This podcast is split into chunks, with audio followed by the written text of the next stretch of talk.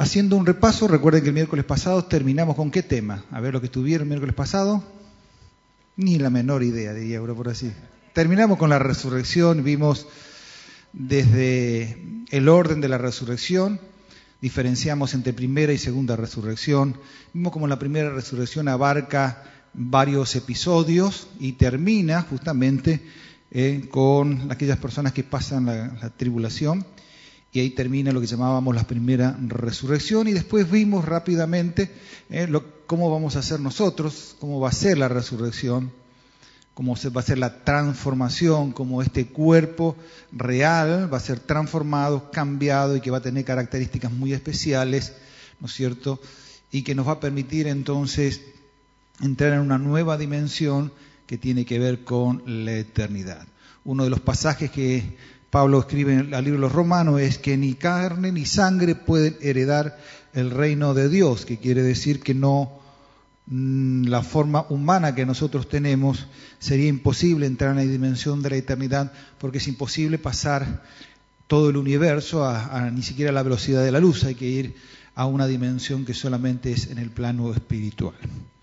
Siguiendo hoy, ya estamos entonces en el cierre, si arranca esto, ahora sí, sí. En los cuatro em, protagonistas de la historia que hemos tenido, eh, hemos viajado un poco eh, por todos, nos hemos dedicado a Israel, nos hemos dedicado también un poco a los gentiles y estamos terminando más con el tema de la iglesia, que es la parte que más nos gusta, por eso hemos hablado eh, el miércoles pasado sobre la resurrección. Así que vamos a seguir la línea, así que no nos vamos a ni hablar ni del falso profeta, ni del anticristo y todas esas cosas, porque realmente, técnicamente y teóricamente no deberíamos estar nosotros aquí cuando aparezcan estos personajes. Así que nuestro problema es la continuación, luego que hemos resucitado. ¿eh? La idea es que en la segunda venida de Cristo vamos a volver con Él. También visto en los primeros miércoles, habíamos hablado de cómo se armaba la historia desde la visión de Daniel y el sueño de Nabucodonosor, capítulo 2 de Daniel y capítulo 7. Y vimos cómo se desarrollaron los distintos imperios, babilónicos, medo-persa, griego, romano, y las interpretaciones que se tenían entonces también de las 70 semanas de Daniel. Y estamos ahora en lo que ustedes ven ahí como la roca abajo. Es decir, la figura del sueño de Nabucodonosor, al final vamos a tener entonces cómo estos reinos van a, eh, caer. Y dice Daniel, capítulo 2, versículo 44, que en los días de estos reyes el Dios del cielo levantará un reino que no será jamás destruido, ni será reino dejado a otro pueblo desmenuzará y consumirá a todos estos reinos, pero él permanecerá para siempre. De la manera que viste en el monte que fue cortada una piedra, no con mano, la cual desmenuzó el hierro, el bronce, el barro, la plata y el oro, el gran Dios ha mostrado al rey lo que ha de acontecer en lo porvenir, y el sueño es verdadero y fiel su interpretación. Así que entonces tenemos ¿eh? que es la continuación de la historia, y nosotros vamos a ver proféticamente esta piedra, ¿no es cierto?, que de alguna manera desarma todos los sistemas de gobiernos hasta ahora. Nos habíamos encontrado el miércoles pasado explicando todo esto y estaríamos en esta posición ahora, ¿no es cierto? Luego de haber pasado eh, la gran tribulación, la guerra de Armagedón, entonces el Señor viene, ¿no es cierto?, con poder y gloria para liberar a su pueblo de Israel de la gran opresión que las naciones van a tener en su momento. Las distintas eh, potencias de cuatro lugares van a venir y van a presionarlos a ellos para una guerra final y allí entonces el Señor vendrá. ¿Dónde notamos esa figura? Lo dice entonces allí en el libro de Apocalipsis, justamente con esa figurita nos ayuda a entender, donde menciona que viene el Rey de Reyes, Señor de Señores, y vi un ángel que estaba de pie en el sol y clamó a gran voz, diciendo a todas las aves que vuelan en medio del cielo, venid y congregaos a la gran cena de Dios, para que comáis carnes de reyes, de capitanes, carnes de fuertes, carnes de caballos y de sus jinetes, carnes de todos libres, esclavos, pequeños y grandes. Entonces ahí comienza la venida del Señor con poder y gloria en eso.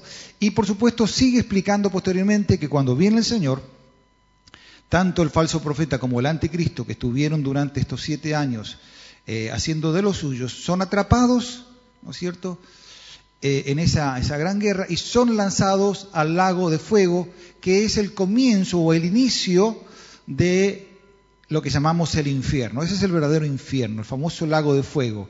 Los que inauguran el lago de fuego comienza nada menos que estos dos personajes. Satanás se queda reservado un poquito más para atrás en los tiempos. De allí entonces, a partir de esa escena, va a aparecer un ángel, que este ángel va a hacer lo siguiente. Dice Apocalipsis 21, vi un ángel que descendía del cielo con una llave del abismo y una gran cadena en la mano, y prendió al dragón, la serpiente antigua, y que es el diablo y Satanás, y Satanás, y lo ató por mil años. Es decir, que de aquí en adelante lo que vamos a ver es la ausencia de Satanás como el acusador, no va a influenciar en la humanidad, no va a estar en escena. Es decir, que todo lo que vamos a ver durante este tiempo que tiene que ver con el milenio no va a haber influenciado por nada menos que lo que hoy en la actualidad tenemos como el Dios de este siglo. Sigue entonces el texto diciendo,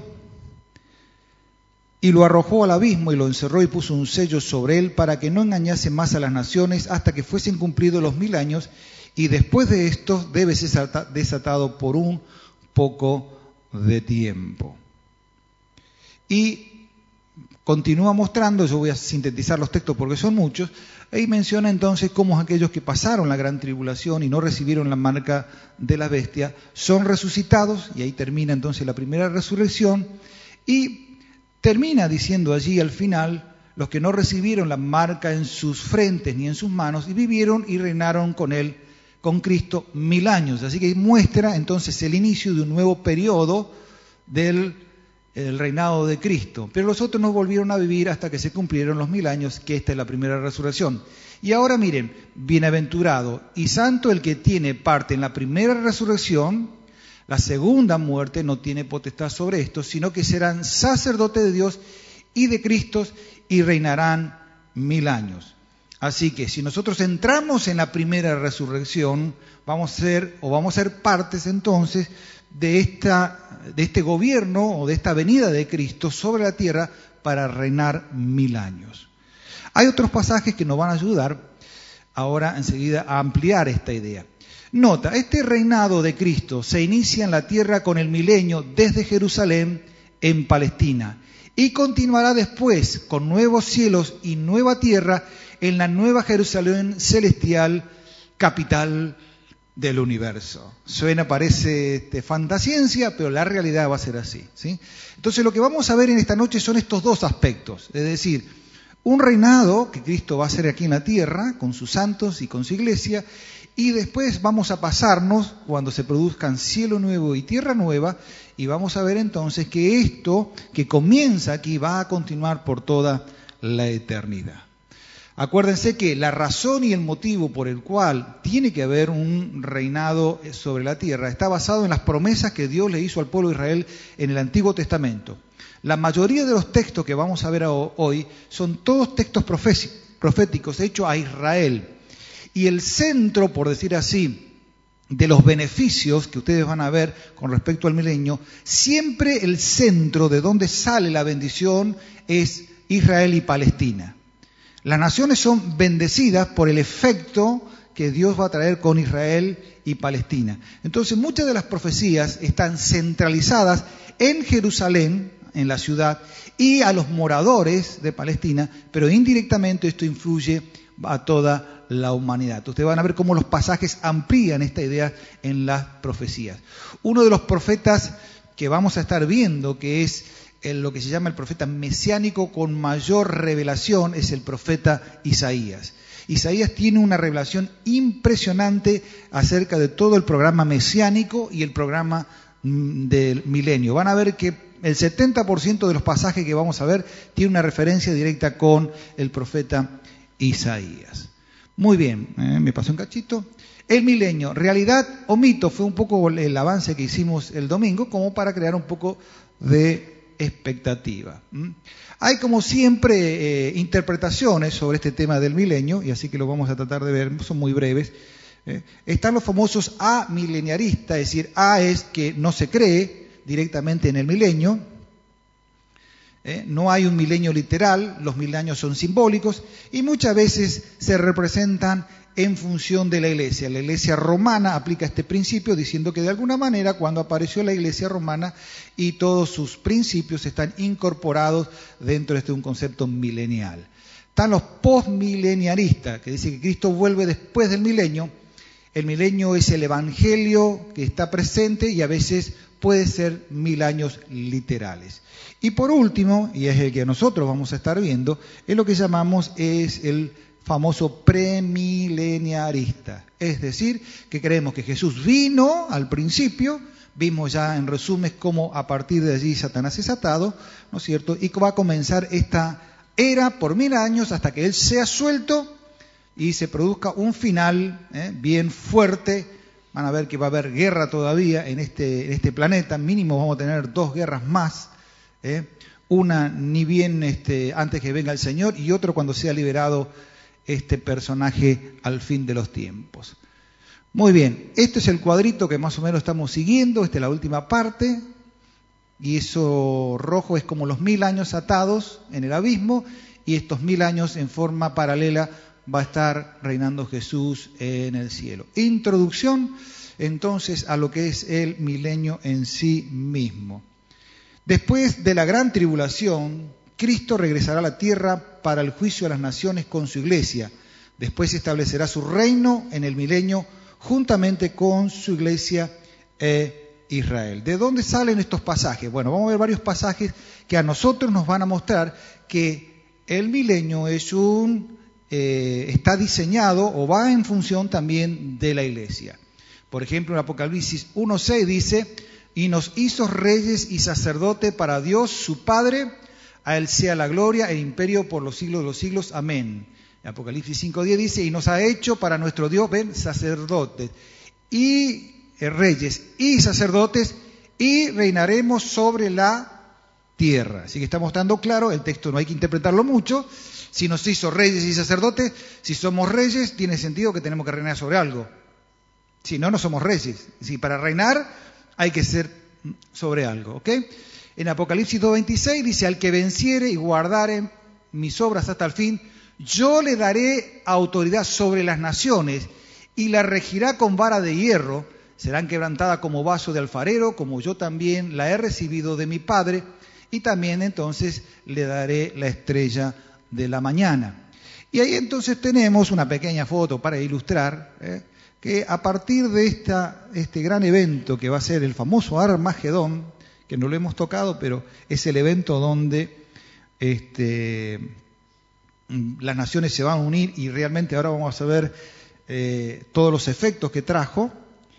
Posteriormente de eso, entonces vamos a tener lo que nosotros llamamos el juicio a las naciones. Muy breve en esto, para que usted sepa qué es este el juicio a las naciones. Usted tiene que leer Mateo capítulo 25 y ese capítulo en forma directa está dado hacia el pueblo de Israel y es juicio a las naciones. ¿Se acuerdan que Dios hizo un pacto con Abraham? Dijo, la nación que te bendiciere será bendecida y la que te maldijere será maldita. La realidad es que al final de los tiempos, ¿no es cierto?, no muy lejanos, las naciones se van a juntar y van a entonces rodear a Israel para el último gran, eh, em, ¿cómo sería?, guerra, embestida, digamos así, final, para hacerlo desaparecer. La verdad es sí, hay un antisemitismo impresionante. Ayer eh, estábamos en una clase y yo le mostré a los alumnos que en el libro de Esther, el libro de Esther, la historia de Esther, es un libro antisemítico, porque literalmente quisieron hacer desaparecer al pueblo de Israel en esa época. Así que no es nuevo eh, el, el odio que le tienen al pueblo de Israel. La realidad es que hay varios juicios, nosotros vimos el juicio el otro día, lo que es el tribunal de Cristo, está el, juicio del tribunal blanco. Este es un juicio de las naciones en el cual el Señor, como rey que va a comenzar, antes de ordenar todo, la economía y ordenar las naciones, va a tener una especie de eh, juicio a las naciones en función de cómo se relacionaron con el pueblo de Israel.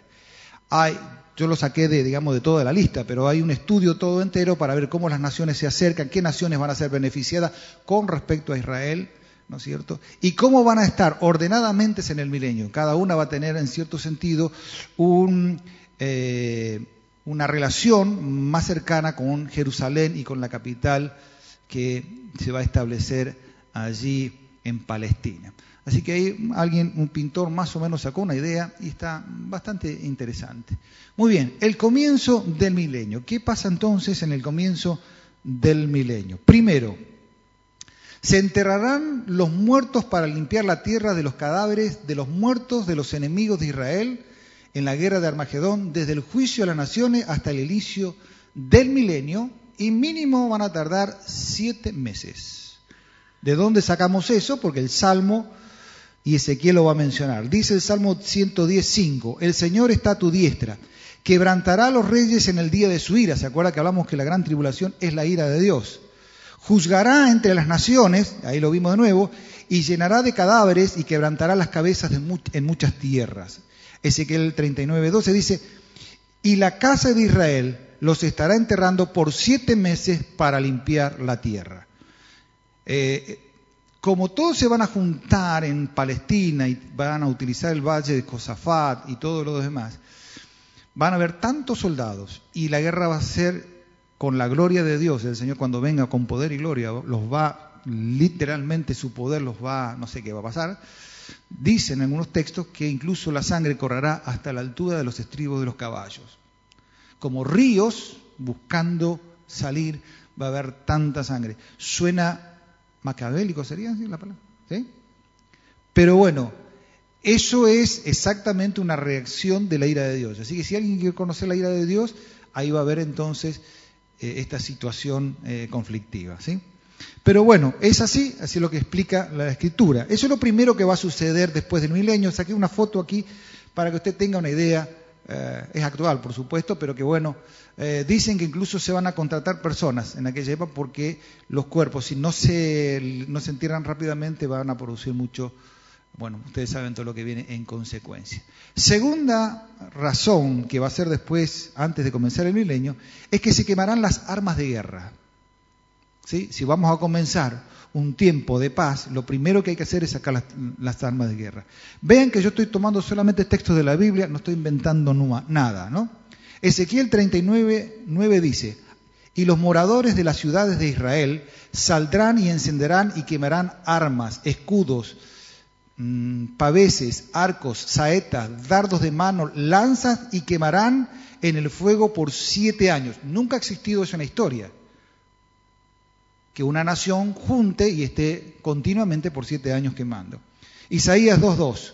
Acontecerá en los posteros tiempos que será confirmado en el monte de la casa de Jehová como cabeza de los montes, eso es Jerusalén, y será exaltado sobre los collados, y correrán a él todas las naciones, y vendrán muchos pueblos y dirán, venid y subamos al monte a la casa de Dios, de Jacob, y nos enseñará sus caminos y caminaremos por sus sendas, porque de Sión saldrá la ley y de Jerusalén la palabra de Jehová. Es decir, una vez que se instaure el milenio, las naciones van a venir a Jerusalén, van a mandar a sus, a sus diputados, van a mandar a hacer los cursos para aprender los principios de la ley de Dios. Lo que nosotros continuamente estamos aprendiendo acá, los diez mandamientos, perdonar ley, todo eso, bueno, lo van a hacer y van a estar aprendiendo en aquel tiempo. Y dice el 24, y juzgará entre las naciones y reprenderá a muchos pueblos.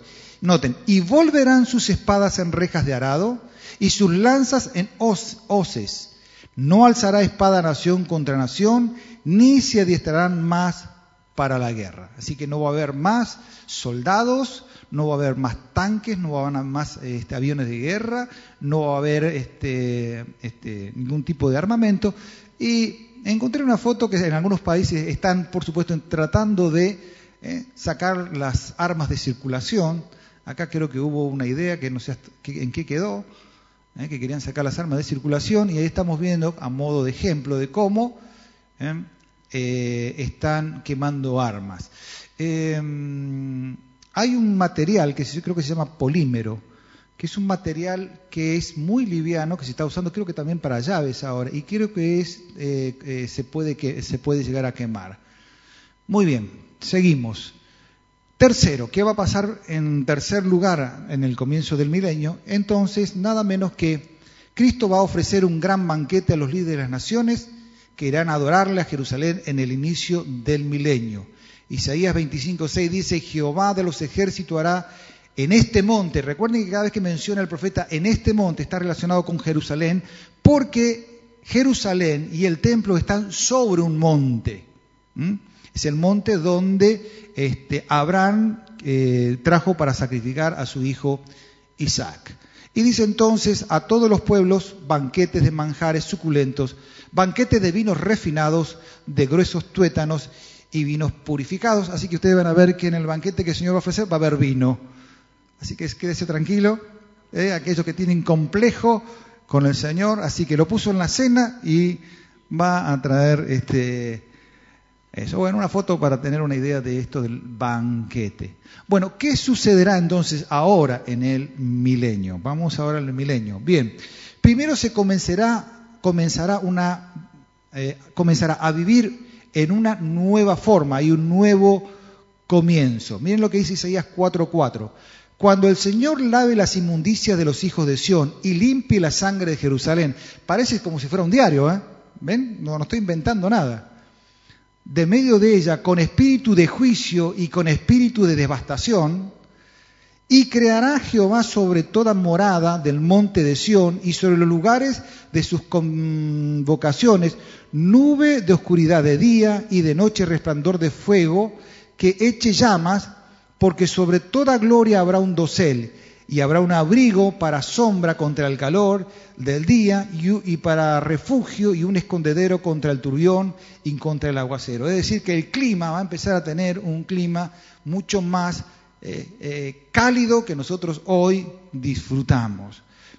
Posiblemente tengamos alguna corrección en nuestro eje del planeta. Usted sabe que nosotros estamos inclinados, esa inclinación tiene eh, rotación en su propio eje, una traslación sobre el Sol, y usted sabe que ahora cuando estamos nosotros en el invierno otoño estamos todavía, otoño todavía estamos, es decir, nos estamos alejando del Sol, por eso viene el, frío, y en la primera de verano nos acercamos al, Sol.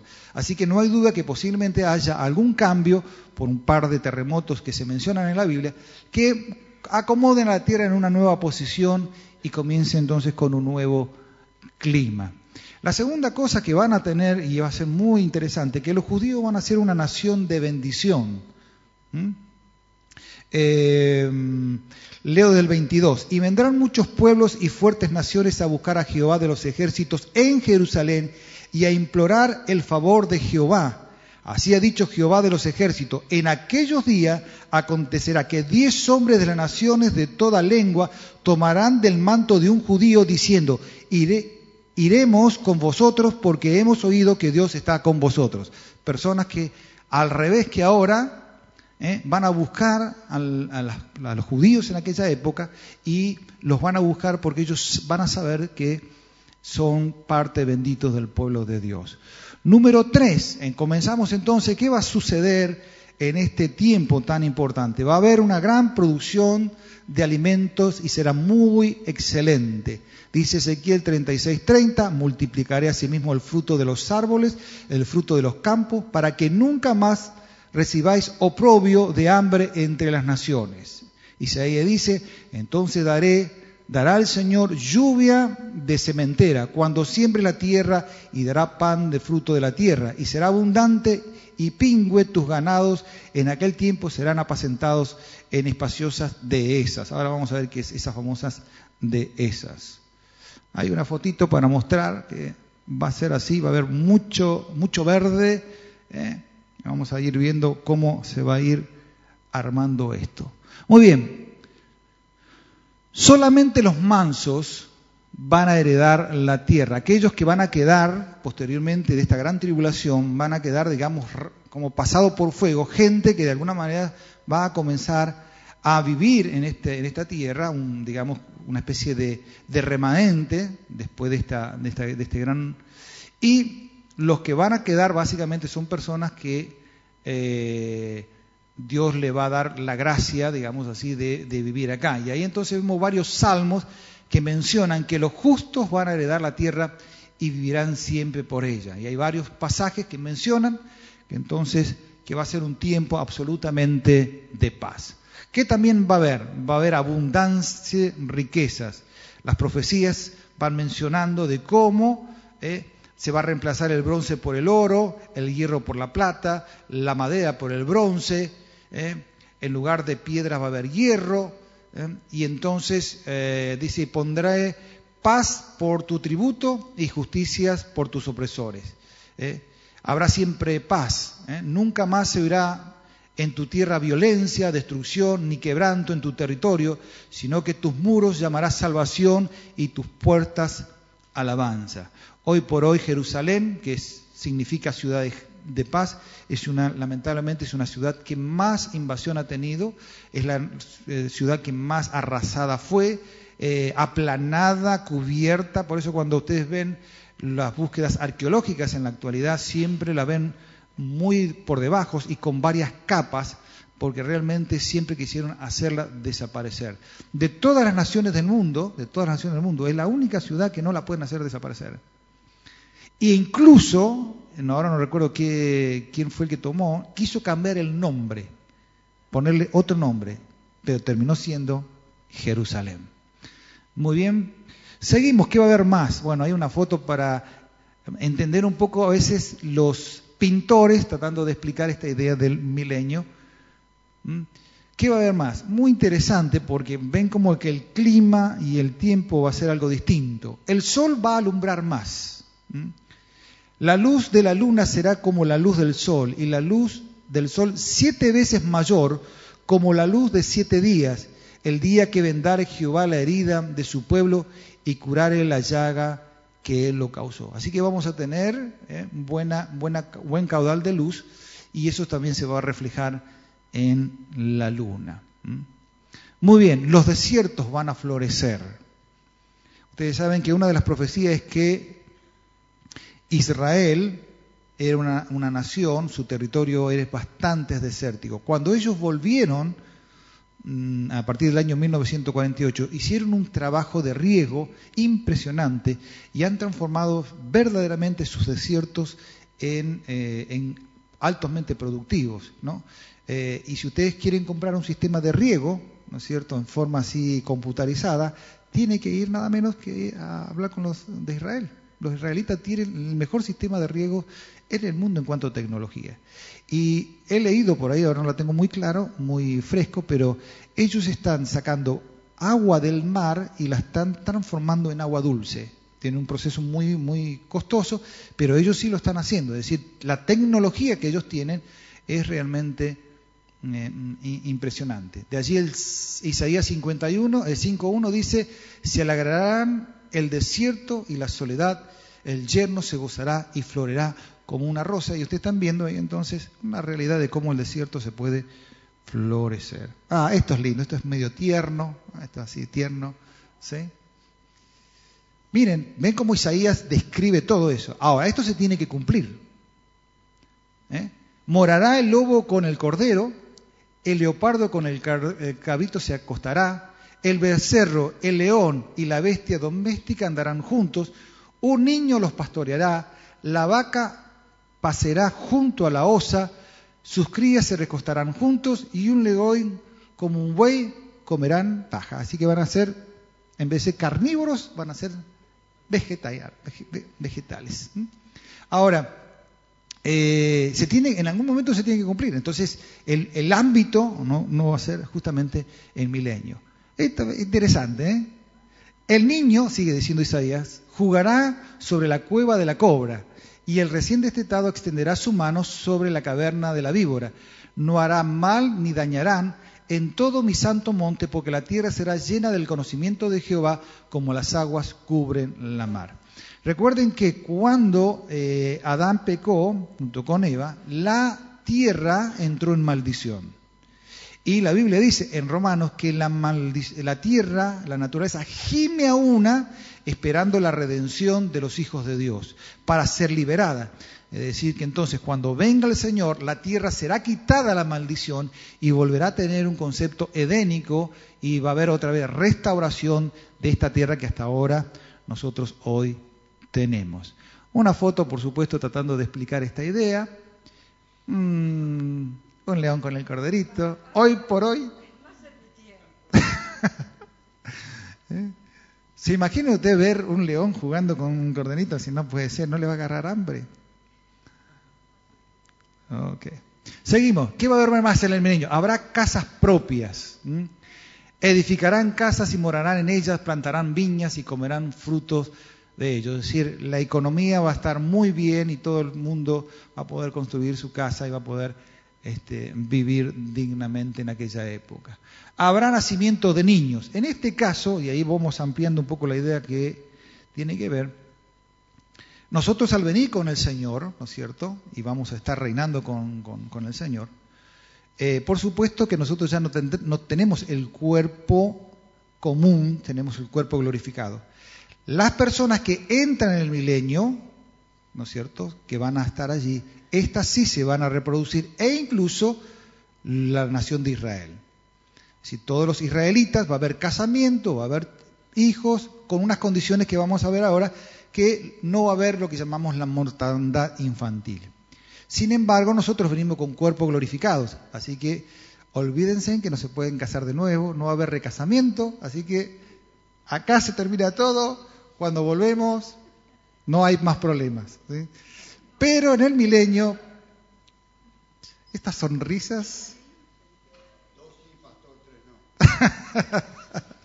bueno, eh, en el milenio entonces sí, van, va a haber, van a haber este, de alguna manera, esto, ahí dice Isaías 65, 23, no trabajarán en vano ni, ni darán luz para maldición, porque son linaje de los benditos de Jehová y su descendencia con ellos. Es decir, mucha bendición va a haber para el pueblo de Israel, que son aquellos que van a estar repoblando también la tierra junto con los que han salido de la gran tribulación.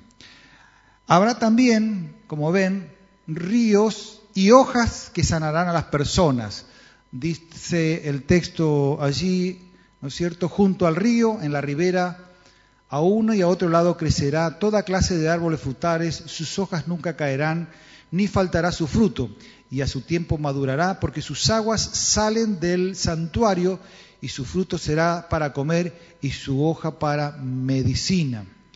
También dice en Ezequiel, mostrando de cómo los mares se van a curar. Y eso me dijo, estas aguas salen de la región del oriente y descerán a la Arabá y entrarán en el mar, y entradas en el mar recibirán sanidad las aguas. ¿Mm?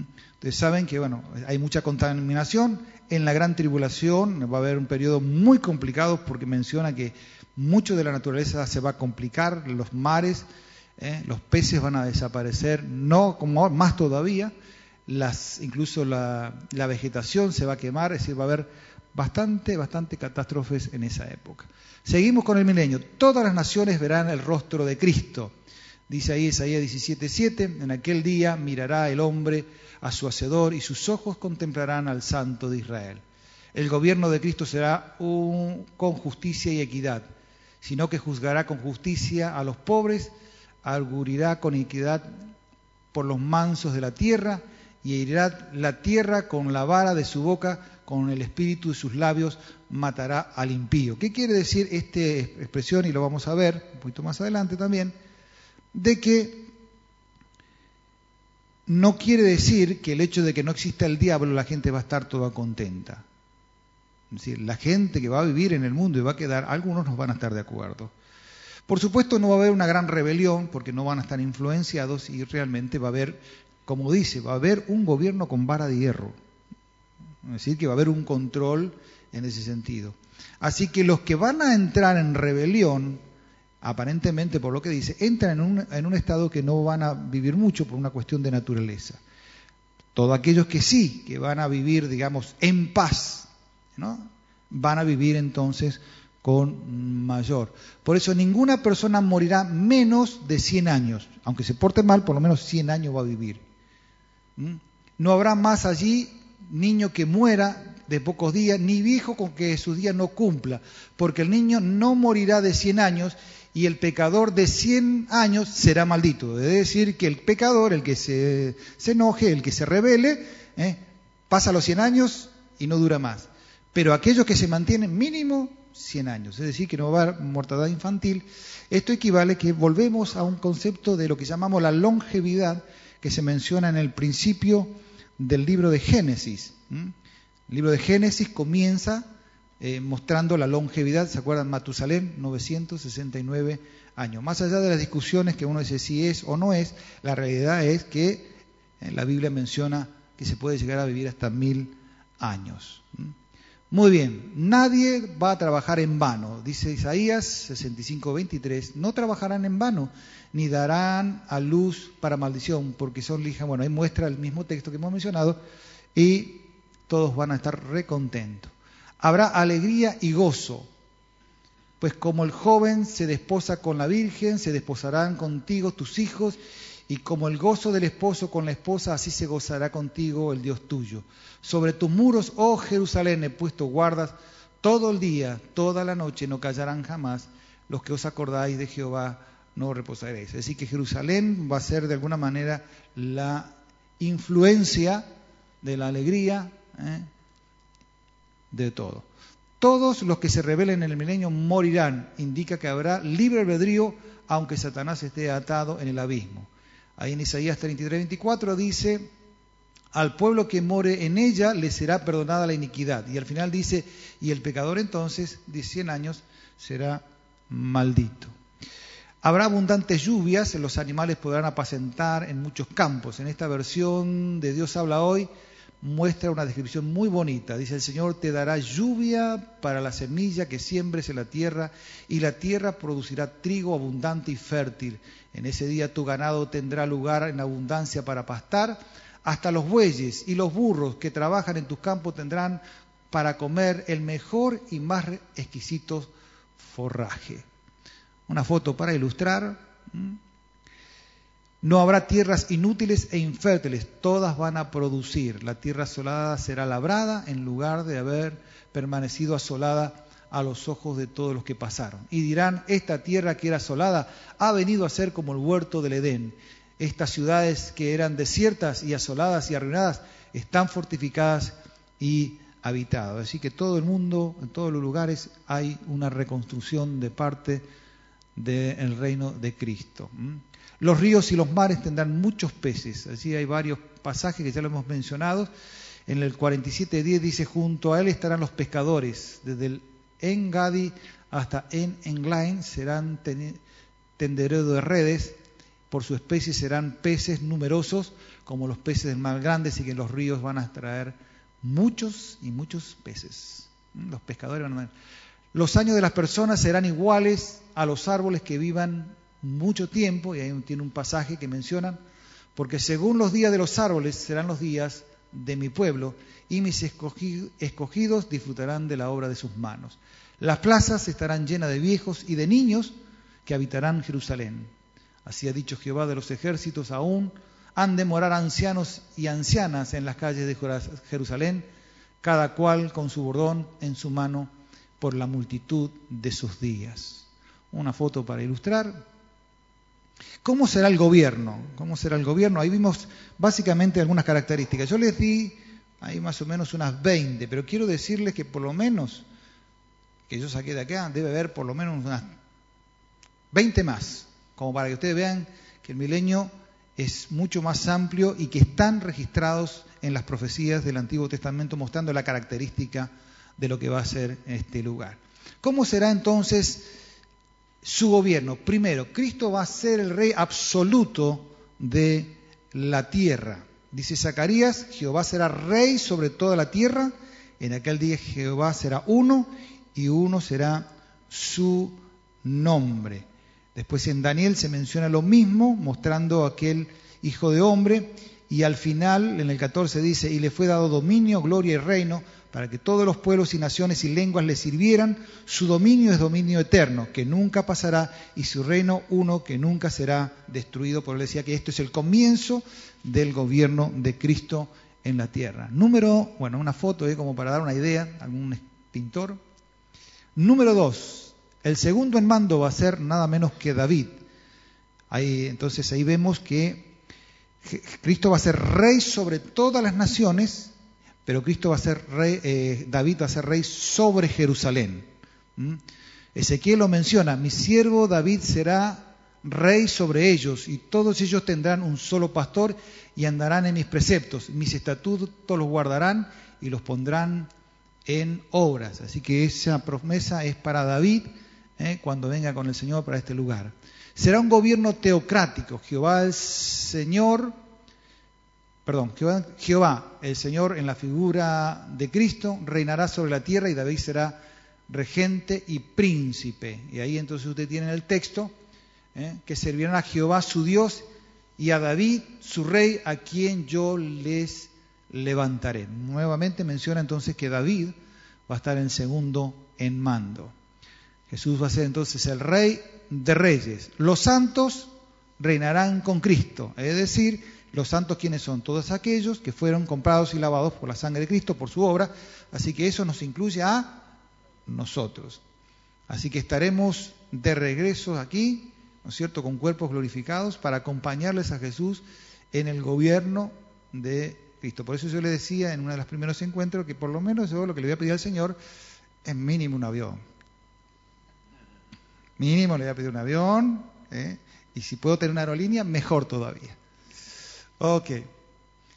Bien, ahí tienen el pasaje de Apocalipsis. Bienaventurados los santos que tienen parte en la primera resurrección y entonces reinarán con Cristo mil años. Entonces la iglesia va a recibir poder y autoridad política para gobernar. Usted no sabe político, pero bueno, vamos a tener gobernar política para gobernar. ¿eh?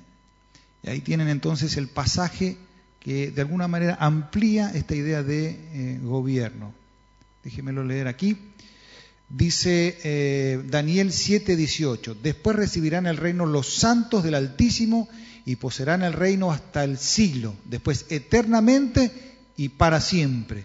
Y que el reino y el dominio y la majestad de los reinos debajo de todo el cielo sea dado al pueblo de los santos del Altísimo, cuyo reino es reino eterno y todos los dominios le servirán y obedecerán. ¿Ven? Los santos. Así que estamos incluidos en este paquete y en esta profecía junto con el pueblo de Israel. Jerusalén entonces va a ser la capital mundial. Hay muchas profecías sobre Jerusalén. La más linda esta de 62 de Isaías, que es todo un poema. Dice, por amor de Sión no callaré, por amor de Jerusalén no descansaré hasta que salga como resplandor su justicia y su salvación se encienda como una antorcha. Entonces verán la gente tu justicia y todos los reyes de tu, todos los reyes de tu gloria y te será puesto un nombre nuevo que la boca de Jehová nombrará y serás corona de gloria en la mano de Jehová y diadema de reino en la mano del Dios tuyo. Así que hoy en la actualidad esta ciudad visitada por las tres religiones monoteístas, ¿eh? y el famoso muro de los lamentos y la famosa mezquita de Omar que la tienen aquí arriba, la cúpula de la roca. Este es un lugar de los musulmanes, este es el lugar donde todos los judíos sí pueden venir, no pueden entrar los gentiles. Eh, y algunos consideran que en esta superficie debería reconstruirse el nuevo templo, el tercer templo, pero parece que hay eh, noticias que en esta zona parece que es el lugar real según algunas investigaciones más actualizada. Eso se va a hacer la capital del mundo, aunque usted no lo crea. Y ahora entonces entramos, ya vimos lo que sería básicamente lo que va a ser el milenio. ¿sí? Todas sus características, cómo hace su gobierno, es mucho más amplio, pero no nos va a dar el tiempo por, eh, toda la información que pueda haber. Así que entramos ahora en el segundo periodo. ¿Qué va a pasar entonces una vez que termine el milenio? Bueno, simplemente dice ahí Apocalipsis, ¿no es cierto?, que una vez que termine esos mil años, Satanás va a ser suelto. Se cumpla, será suelto de su prisión y saldrá a engañar a las naciones que estarán en los cuatro ángulos de la tierra, Agog y Magog, a fin de reunirlos para la batalla. Su número es como la arena del mar, decir, que vamos a ver que hay, va a haber durante mil años, se va a crecer la población mundial. Subieron por la anchura de la tierra y rodearon el campamento de los santos y la ciudad amada, ¿ve? amada, ¿ve? El campamento de los santos, nosotros, así que vamos a entrar en conflicto, y la ciudad amada que es Jerusalén. Pero Dios descendió del fuego y los consumió. Ahí no hay aclaración, simplemente es como que la historia es así. Dios se cansó ya de darles una oportunidad más a la humanidad, le mostró un nuevo reino, una nueva forma de vivir, le mostró una nueva tierra, le mostró de cómo se puede vivir y dijo, bueno, si ustedes no aprenden así, ah, ya está. Entonces eso demuestra que el hombre no solamente eh, es rebelde por influencia de Satanás, es rebelde porque quiere. Es decir, por, de alguna manera, por la libre decisión o libre albedrío. Entonces, el milenio va a demostrar eso, que aún así con un buen pasar, con un buen gobierno, con todo fenómeno, el hombre igual va a ponerse en contra y cuando Satanás salga va a encontrar y entonces se va a ir a, los extremos, no va a estar en, va a ir a los extremos y va a empezar a hacer un conflicto y las naciones eh, van a aprovechar la oportunidad de liberarse de Cristo y dijo Dios, acá se acabó la historia, yo ya me cansé, no va más. Y ahí entonces dice, el diablo que los engañaba fue lanzado al lago de fuego y azufre donde están la bestia y el falso profeta y serán atormentados de noche por los siglos de los siglos y ahí entonces Satanás ya queda finalmente, eh, desaparece en la escena y él va a ser lanzado al lago de fuego. Recuerden que Jesús dijo que originalmente el infierno fue hecho para Satanás y sus ángeles, no fue hecho para la humanidad. Lamentablemente no hay otro lugar, aquellos que nos están de acuerdo. Muy bien, y ahí entramos lo que llamamos en el juicio del trono blanco, o el juicio final, que estaba ese sentado delante del cual huyeron los cielos y la tierra, y ningún lugar se halló para ellos. Así que todos los seres humanos van a ser entregados, ¿no es cierto? Todos los muertos, grandes y pequeños, van a resucitar. Esa es la segunda resurrección y allí entonces se van a abrir los libros, hay varios libros, y también va a aparecer en escena el libro de la vida. Entonces se va a buscar en, los libros, cada uno según sus obras que hizo. Así que bueno, entramos en el estado de la eternidad, así que no vamos a tener mucho apuro. ¿eh? La realidad es que Dios tiene que ser justo. ¿Se acuerdan que Dios empieza primero por nosotros? Por eso está el tribunal de Cristo.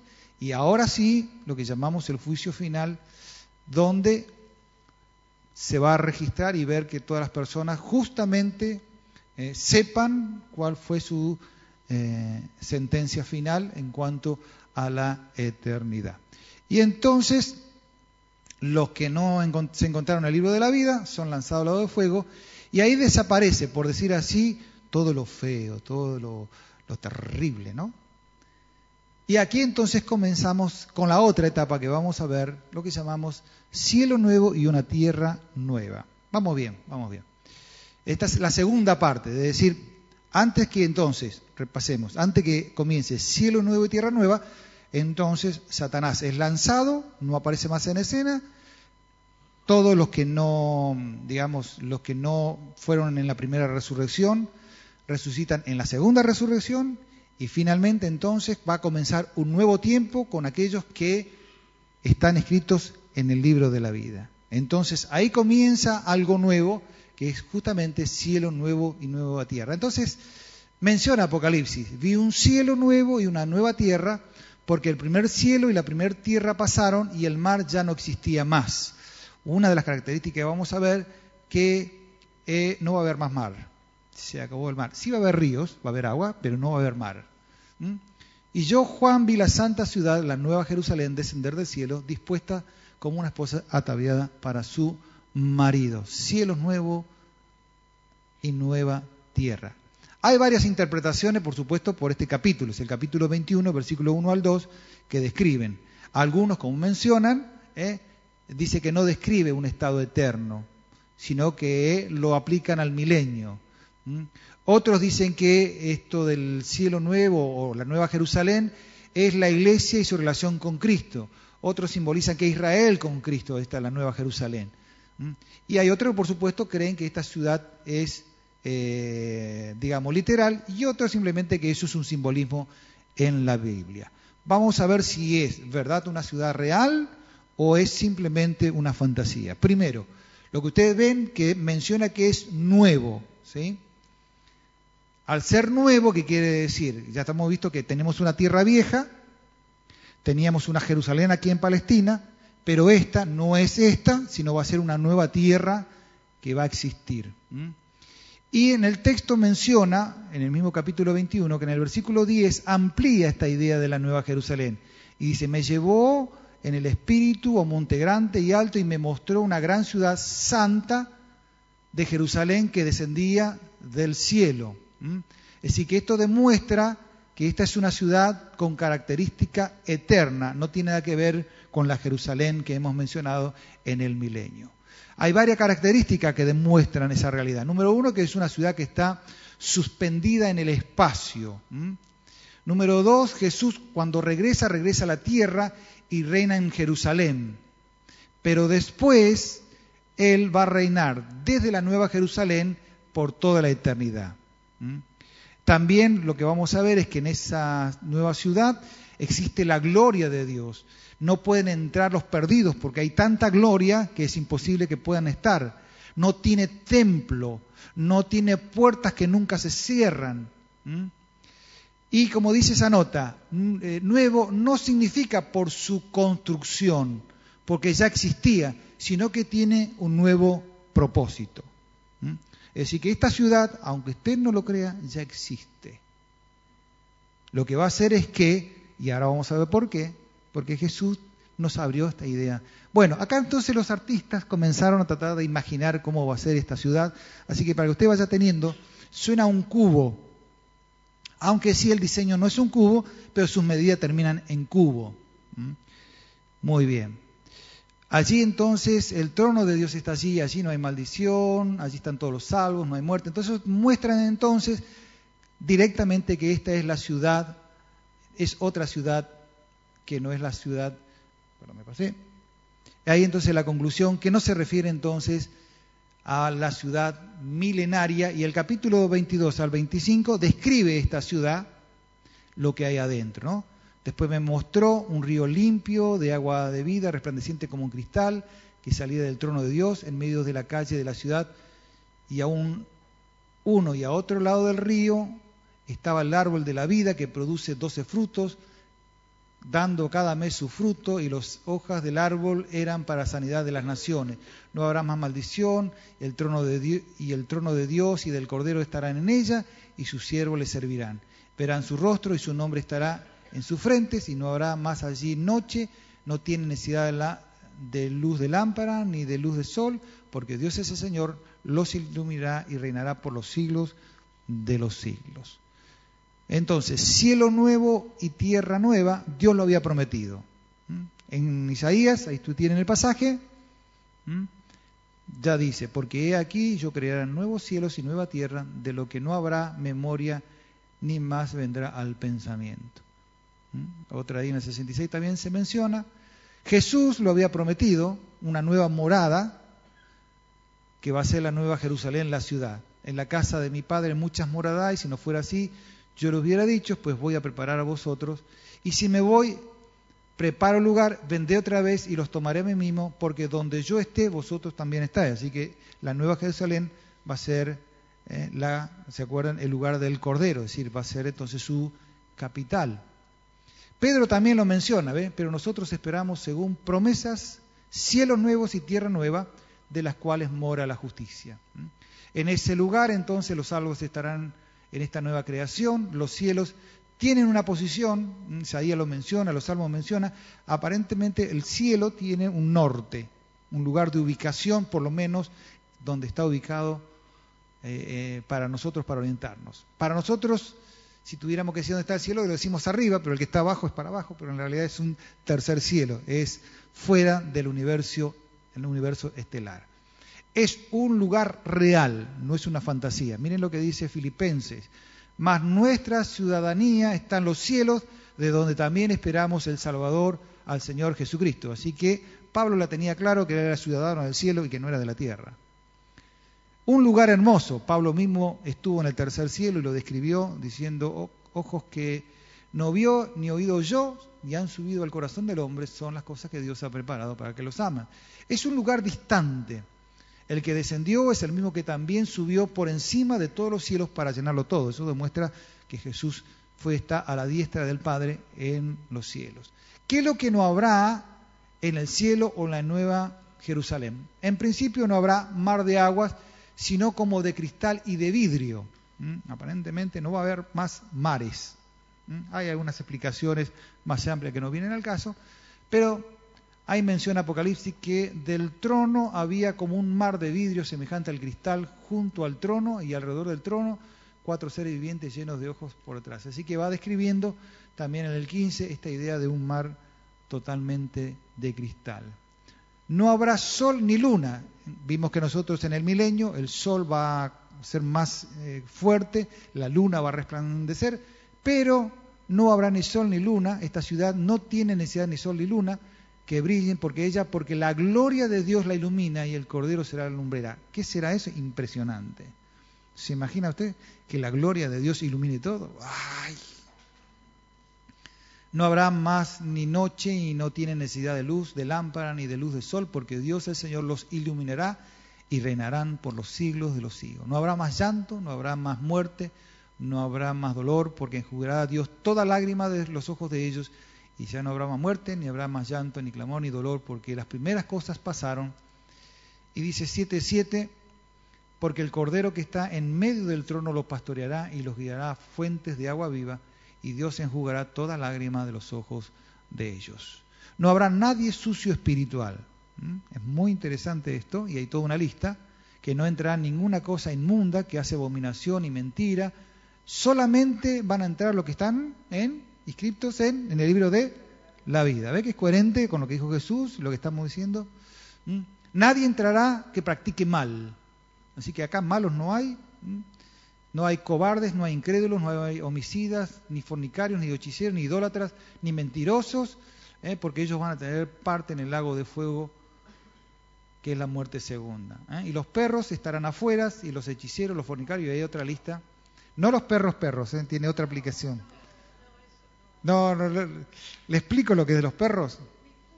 Los perros están relacionados con los ministros que no son correctamente están en el ministerio de Dios, son aquellos que eh, malversan las cosas de Dios.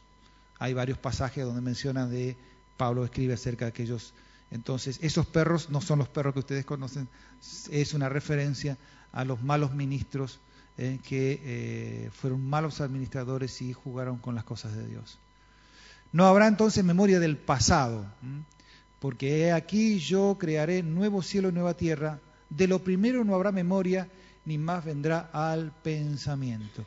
Eh, decía un comentarista que me pareció interesante, es, sería muy trágico que nosotros estuviéramos en la gloria y tuviéramos recuerdo este, de nuestros de personas que se hayan ido. Entonces no hay duda que número uno vamos a tener la mente de Cristo. ¿sí? Es decir, la mente de Cristo hace que vamos a tener una nueva capacidad y no va a haber memoria. Y número dos, la gloria va a ser tan impresionante pero tan impresionante que usted no va a tener ni siquiera vestigio de las cosas que ha pasado. No hay duda que va a ser algo muy fuerte. Tampoco habrá templo, porque justamente Dios va a estar allá, el Señor va a estar allá, así que Él va a ser la, la misma presencia. No entrará ni carne ni sangre, ¿se acuerdan que mencionamos que para poder ahí tenemos que cambiar el equipo? Así que con equipo nuevo nos vamos para allá. Nadie entrará que no haya nacido de nuevo, no entrará quien quite y añade la palabra de Dios, eso también hay que tener cuidado, no habrá maldición, porque la maldición la trajo el pecado, ¿eh? no habrá más cerrojos, candados, rejas, porque no habrá más ladrones. Está bueno eso, ¿eh? Sí, dice que las puertas siempre van a estar abiertas, así que tranquilo. Eh, ¿Qué cosas habrá y entrarán los cielos nuevos? Bien, la gloria de Dios. Pablo decía que porque esta leve tribulación momentánea produce en nosotros cada vez más excelente y eterno peso de gloria. Y cuando Cristo, nuestra vida, se manifieste, entonces nosotros también seremos manifestados con Él en gloria. Siempre me gusta la oración de Jesús al final del Juan 17, cuando dice, Padre, la gloria que tú me diste, yo quiero que ellos también lo vean. A mí me, impresiona ese, esa parte, ese final de, la, oración. Es, así que bueno, una de las cosas que usted va a ver es la gloria de Dios impresionante. Ya cuando uno ve la naturaleza, ya sé. Bueno, habla pleno conocimiento. Ahora vemos en parte, ahora conocemos algo, pero cuando eh, lo veamos cara a cara, lo que conocemos en parte eh, se va a terminar y vamos a conocer. Es decir, que nuestra capacidad mental va a tener 100% de conocimiento y vamos a estar full, full, full. Habrá comunión con Dios, habrá descanso, estará la eh, Santa Trinidad, bueno, ah, va a haber ríos, en la, gran ciudad hay 12 ríos que por lo menos se mencionan, eh, habrá árboles dando frutos, ya lo mencionamos al principio, que va a dar frutos para sanidad, habrá ángeles, arcángeles, serafines y querubines, habrán plantas que producirán vino, porque vamos a tener la cena del Señor, así que vamos a tener que, hasta allá vamos a tener vino. Habrá palmas, en 7.9 menciona que estaban delante con palmas en las manos, así que de algún lado hay que sacar las palmas. Eh, habrá estarán todos los santos del Antiguo Testamento, ahí se menciona eh, Jesús, os digo que vendrán muchos del oriente y del occidente y se sentarán con Abraham, Isaac y Jacob en el reino de los cielos. Habrán también trabajos, así que usted pensaba que va a descansar, como decía el pastor Leo, no vamos a estar ni con pañales ni nada por el estilo, vamos a estar activos, ¿por qué? Porque vamos a estar sirviendo, ¿ve? al Señor. Sí, vamos a estar administrando planetas, constelaciones, no sé qué, pero a algún lado vamos a estar paseando y haciendo cosas para el reino de Dios. Habrá tronos, tendremos herencia con Cristo. Ah, bueno, ya la luz vimos. Esta ciudad tiene un muro alto, es una ciudad de puro oro. Habrá piedras preciosísimas. Eh, la construcción de, de este edificio o de esta ciudad Está hecho todo, como menciona ahí, el material del muro era de jaspe, pero la ciudad era de oro puro, semejante al vidrio limpio, y sus cimientos del muro de la ciudad estaban adornadas con toda piedra preciosa. El primer cimiento era de jaspe, el segundo de zafiro, el tercero de ágata, el cuarto de esmeralda, el quinto de onice, el sexto de cornalina, el séptimo de crisólito, el octavo de berilio, el noveno de topacio, el décimo crisopraso, un décimo jacinto y duodécimo amatista. Las doce puertas eran doce perlas, cada una de las puertas era una perla y la calle de la ciudad era oro puro, transparente como el vidrio de jaspe, diáfana como el cristal. Habrá una plaza con vidrio transparente y su calle será de oro. La calle de la ciudad era de oro puro, transparente como el vidrio. Habrá naciones salvas. ¿eh? Dice que las naciones que hubieran sido salvas andarán a su luz y los reyes de la tierra traerán gloria y honor a ella. Habrá reinos, porque dice, y reinarán por los siglos de los siglos. Es decir, que reinaremos, tiene que haber mucho para reinar.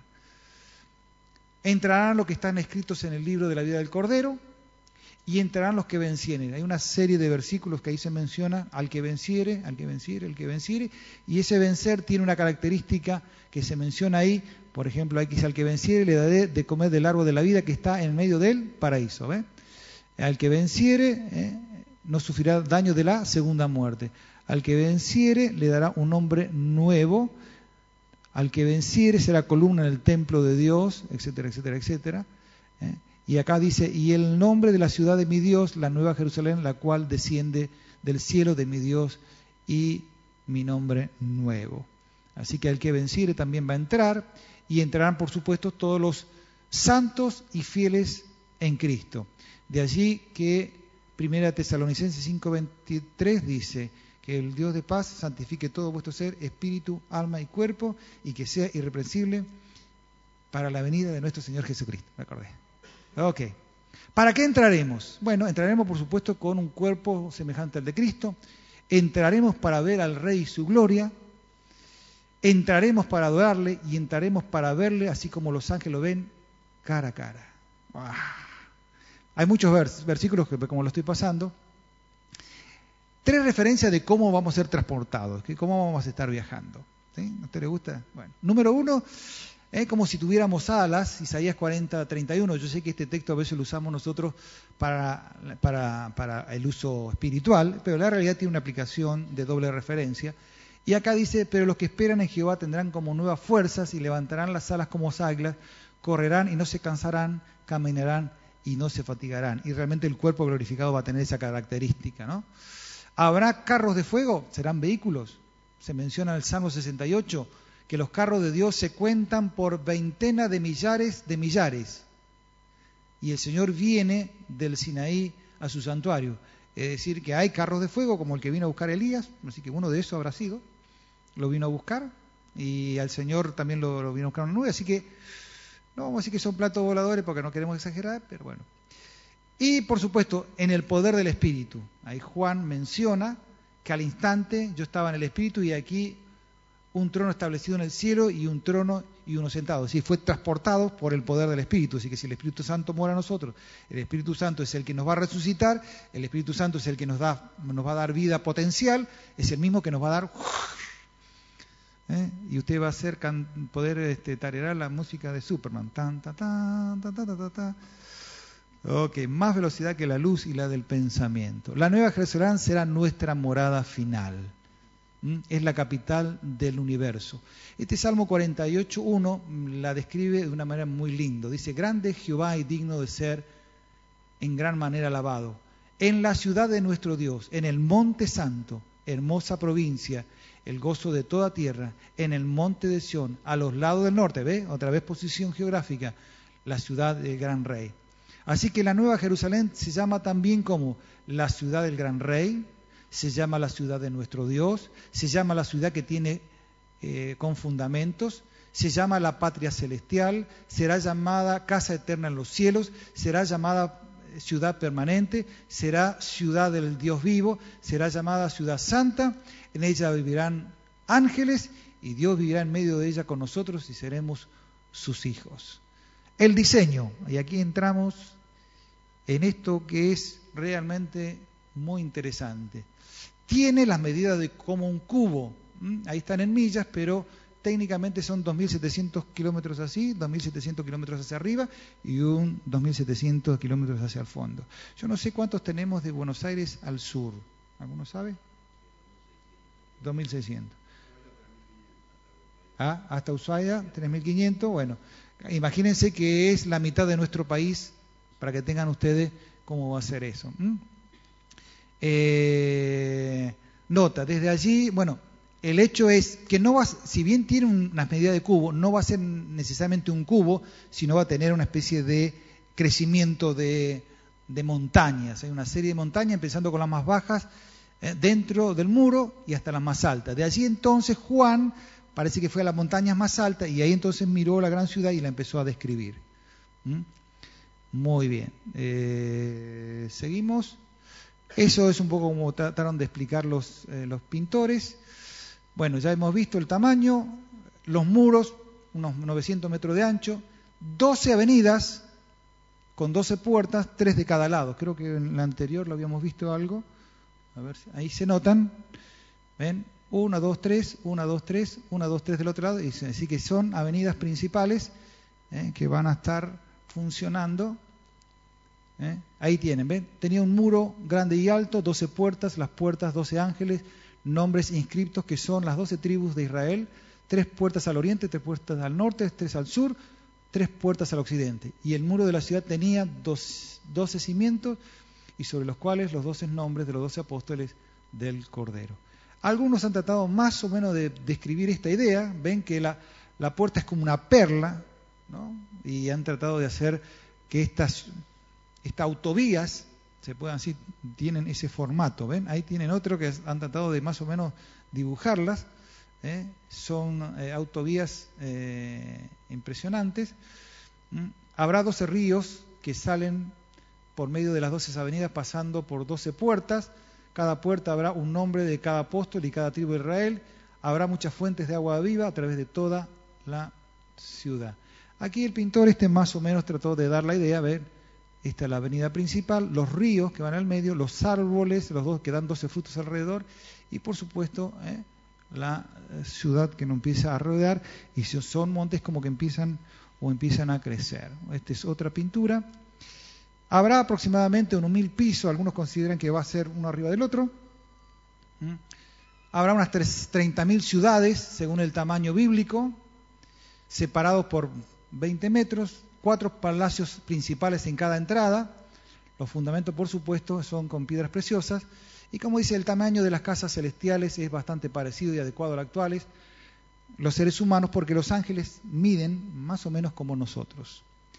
Nuestra vestimenta será resplandeciente y brillarán como piedras preciosas. Se calculan también unos 30.000 palacios, bueno, ahí tienen las medidas. Y en base a unos cálculos realizados por los teólogos, habría unos 15 billones de moradas en eso que usted ve. Y ahí hicieron unos cálculos que para pasar, para recorrer todo eso va a pasar bastante, bastante tiempo. Bueno, algunas descripciones y entonces terminamos en esta noche con algo que creo que es la descripción final de Apocalipsis 4, que en realidad eso es lo que nos va a importar. Que cuando estemos allí, entonces, vamos a, ver, vamos a ver la, última parte directamente. Cuando menciona ahí que nos ha hecho para nosotros reyes y sacerdotes y reinaremos sobre la tierra. Y miré y oí la voz de muchos ángeles alrededor del trono, de los seres vivientes, de los ancianos, y sus números eran millones de millones, que decían a gran voz, al Cordero que fue inmolado, que es digno de tomar todo el poder, la riqueza, la sabiduría, la fortaleza, la honra, la gloria y la alabanza, y todo lo creado que está en el cielo y sobre la tierra y debajo de la tierra y en el mar y todas las cosas que ellos hay, oí decir al que está sentado en el trono y al Cordero sea alabanza, la honra, la gloria, el poder por los siglos de los siglos. Y los cuatro seres vivientes decían, amén. Y los veinticuatro ancianos se postraron en sus rostros y adoraron al que vive por los siglos de los siglos. Amén y fin. Eso nos espera en por lo menos lo que la Biblia nos menciona, hay mucho más para ver, se podría ver con más detalle, pero por lo menos para que usted tenga una idea, que el final es un final feliz. Mm, Dios ha preparado este, cosas preciosas para nosotros y realmente eh, uno cuando tiene esta perspectiva de las cosas que están adelante eh, o viendo hacia el futuro, yo siempre saco varias conclusiones. Primero, uno está contento porque Dios tiene el control de todas las cosas, es el Dios de la historia. ¿Eh? No importa lo que pase en el mundo, no importa, siempre digo, los imperios, no importa los presidentes, no importa lo que la gente diga, la realidad es que se va a cumplir lo que Dios dice. Segundo, Dios nos anticipó de antemano ¿eh? a ver cosas que van a suceder. Es verdad que no la tenemos toda súper clara, pero por lo menos nos dio así, este, porque nosotros vivimos por fe y no por vista. Pero la palabra de alguna manera a nosotros nos, este, nos este, alienta a creer en cosas así que ya nos da vista. Por eso cuando uno ve, vemos el tema de la salvación, que uno dice, bueno, nos salvamos solamente del pecado, no solamente nos salvamos del pecado, sino que el Señor nos va a dar la posibilidad de tener una eternidad que jamás nosotros nos hemos imaginado y que a veces, como dice Pablo, esta leve tribulación que tenemos ahora simplemente va a ser parte de este peso de gloria que cada vez se acerca y va a ser una realidad. Esto es como cuando uno quiere irse de vacaciones. ¿no? ¿Qué hace cuando quiere uno de vacaciones? Va y entra en internet y ve a dónde va. ¿Sí? Es decir, a veces eh, le dejamos tiempo, decir, bueno, eh, sueña, no sé, irse al sur o ir a las cataratas. Y antes de irse a las cataratas, no se va a las cataratas, eh, entra en internet, va a una agencia y le pregunta, porque usted va a hacer un recorrido. Así que lo que hemos hecho nosotros, hemos hecho un recorrido turístico para ir a saber a dónde vamos. ¿eh? Así que ya más o menos sabe a dónde vamos, sabe lo que va a haber en el futuro y sabe que va a ser algo precioso.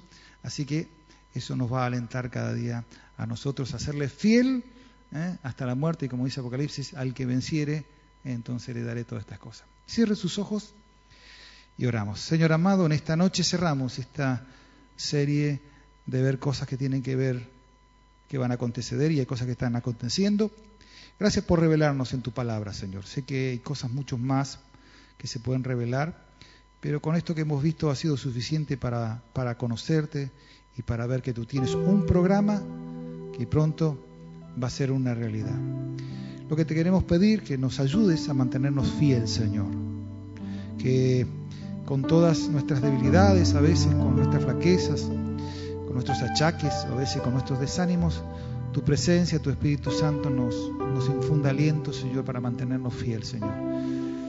Que, que todas las cosas que hay en el mundo, todas las cosas que nos rodean, y a veces los sufrimientos que tenemos, nuestras enfermedades, nuestros achaques, Señor, algún día van a terminar y después estaremos contigo en, la gloria. Yo bendigo a todos mis hermanos en esta noche. Bendícelos ricamente a cada uno que ha participado durante estos encuentros, Señor. Que le haya seguido de bendiciones en mi anhelo, fortalecido su, su fe y que realmente, Señor, ellos puedan tener esta expectativa gloriosa de tu venida. Gracias, Señor, de todo corazón. Espíritu Santo ministra a las personas como siempre con sus necesidades personales y que puedan esta noche también sentir que tú estás presente en ellos. En el nombre de Jesús. Amén.